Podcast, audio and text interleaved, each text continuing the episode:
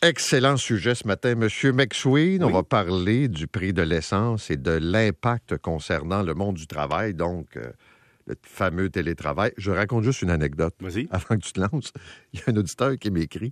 Il a profité de la pandémie pour quitter Montréal, Ben oui. pour aller s'établir loin, loin, loin. Loin, c'est quoi pour toi, Longueuil? Oh, oh, non, non, non, non, non, non, je te parle quelque part dans le fond des Laurentides. OK. Et là, il m'écrit parce qu'il est furieux, son employeur lui demande de venir deux jours par semaine. Ben oui. Mais lui, il dit, ben non, moi, je veux pas me taper ça.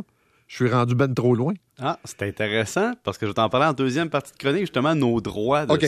Vas-y, je t'écoute d'abord. Le prix de l'essence, on le voit, là, c'est quand même assez euh, percutant, l'augmentation de la fin de semaine. là. Oui, et je te dis, les gens vont, vont peut-être avoir ce réflexe justement de dire où je peux couper, ben je vais faire le plus de télétravail possible. Et je me suis dit, mais les jeunes aujourd'hui, là, là, je dis les jeunes comme si j'étais rendu vieux sur le bord de la retraite et caché mon RRQ, mais dans le choix de, travail, dans le choix dans le domaine d'études, le marketing de ça va être affecté parce que là, avant de choisir, ah, tu veux-tu aller en santé, en construction, en ingénierie, en informatique, tu vas te poser une question en amont dans quel domaine je veux aller, est-ce qu'il me permet, oui ou non, de travailler à distance? C'est devenu une première question de prémisse. Veux-tu un type d'emploi qui se fait à distance, qui est solitaire, qui est virtuel, qui ne nécessite pas la présence d'humains?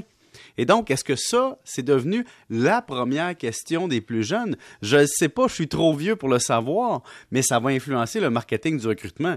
Tu sais, Paul, que les business du recrutement, c'est les universités, les cégeps, les, les DEP qui doivent se dire comment on attire les jeunes dans notre programme. Et je pense que ça devient un argument de poids. De dire, hey, nous, dans notre domaine, tu peux faire du télétravail. Tu peux vivre à Saint-Gédéon et travailler à Montréal. C'est un angle mort, mais on va aller plus loin. Moi, j'irais jusqu'aux relations amoureuses. Les gens tombent en amour à l'époque d'une personne d'une rue d'à côté puis faisaient leur vie pendant 54 ans. Mais aujourd'hui, des fois, tu as une personne de Longueuil qui rencontre quelqu'un de, je sais pas moi, de la Mauricie. Puis là, avant, c'était des relations à distance, des voyagements. Puis là, il y en a un des deux qui peut se dire Hey, moi, mon travail se fait en télétravail. Et donc, quand tu es jeune, tu dois penser à ça. C'est-à-dire le futur de ton travail et de ta vie personnelle. Et la question qui sera à l'étude prochainement, c'est est-ce que la possibilité du télétravail dans certains domaines va enlever de la main-d'œuvre à d'autres? C'est-à-dire, est-ce qu'il y a des secteurs qu'on va dire Ah, moi, je veux pas être dans ton secteur, tu es obligé de travailler sur place? C'est le genre de questions qu'on n'a jamais Non, non, eues. c'est bon. Est-ce qu'il va y avoir une double rémunération? La rémunération, ça, je me demande vraiment. À quel moment les employeurs vont revoir un certain levier de négociation et vont mettre en place deux types de rémunération?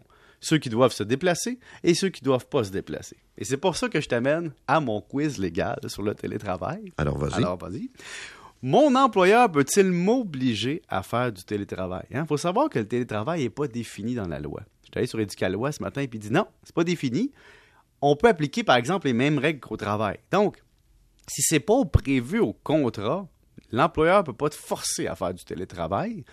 euh, sauf si, évidemment, on est dans une situation comme la COVID-19, une situation Oui, exceptionnelle. mais là, c'est un ordre gouvernemental. Exactement. Ouais. Est-ce que je peux exiger d'en faire? Euh, non. Évidemment, non plus. Sauf les règles de congé régulières, réguliers, tu sais, les règles régulières privées à la loi. Troisième question. Mon employeur doit-il me fournir de l'équipement de bureau? Moi, je pensais que oui. Tu sais, si tu en vas en télétravail, ben, sais-tu quoi? Selon la loi, si tu gagnes plus que le salaire minimum, puis que c'est pas privé au contrat, l'employeur n'a pas l'obligation de te fournir de l'équipement nécessaire pour faire ton télétravail. Ben. Par contre, on s'entend que si tu veux garder tes employés, ce serait le fun. Puis en plus, euh, si tu es en télétravail, tu dois quand même faire preuve de diligence pour protéger ton matériel de travail et surtout protéger la confidentialité des données. Donc, c'est pas parce que tu es chez vous puis que tu traites de l'information sensible que tu dois pas déchiqueter tout ça et faire attention à ce que tu fais avec l'information. tu es responsable. C'est bon. Euh, déduction fiscale, on le sait, on a eu le fameux euh, 2 piastres par jour pendant 250 jours au Canada, à savoir comment ça va devenir, mais la question est intéressante sur les assurances. Est-ce que je dois dire à mon assureur que je fais du télétravail, c'est-à-dire l'aviser? La réponse, c'est oui. Savais-tu que on est plus risqué quand on fait du télétravail pour l'assurance habitation? Tu es plus chez vous, tu prends plus de risques, tu te fais plus à manger, et donc techniquement, tu pourrais voir ta prime, techniquement, augmenter. Par contre, tu peux te faire moins voler parce que tu es présent. Exact. Et de l'autre côté, ça va peut-être baisser ton assurance auto parce que si tu fais du télétravail, tu vas peut-être moins rouler. Le code vestimentaire, es-tu obligé de le respecter? La réponse techniquement légale, c'est oui. Si tu as une politique de tenue vestimentaire au bureau, tu es supposé de l'avoir en télétravail. Bon, évidemment, il faut l'appliquer. Si jamais tu pas de réunions puis de conférences, qui sait que tu es en pyjama avec tes pantoufles en fantex? Personne. Mais peut-être qu'un Zoom en costume de bain sur le bord de la piscine, c'est pas approprié. Euh, est-ce que je peux modifier mon horaire de travail?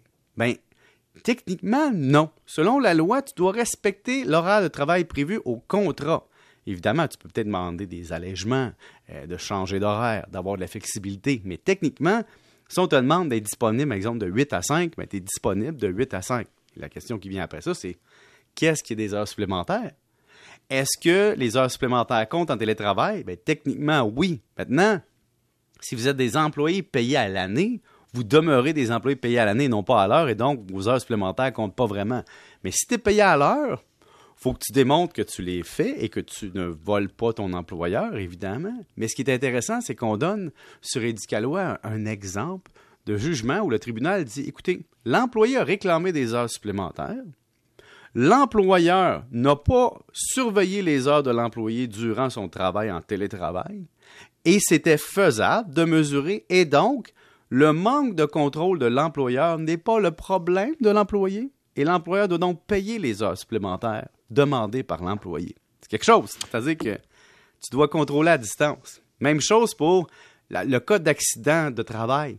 Si c'est un accident de travail chez vous, techniquement, ça demeure un accident de travail même si tu n'es pas sur les lieux de l'employeur. Et est-ce que mon employeur a le droit de me surveiller, Paul? Techniquement? Oui. Je suis chez nous. La réponse, c'est oui si c'est privé au contrat. Par exemple, si j'ai un logiciel qui piste mon travail sur mon ordinateur, c'est pas parce que je suis chez nous qu'ils n'ont pas le droit de le faire, puisque c'est permis au travail.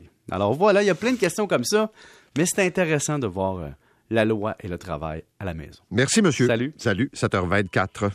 Le pont Champlain.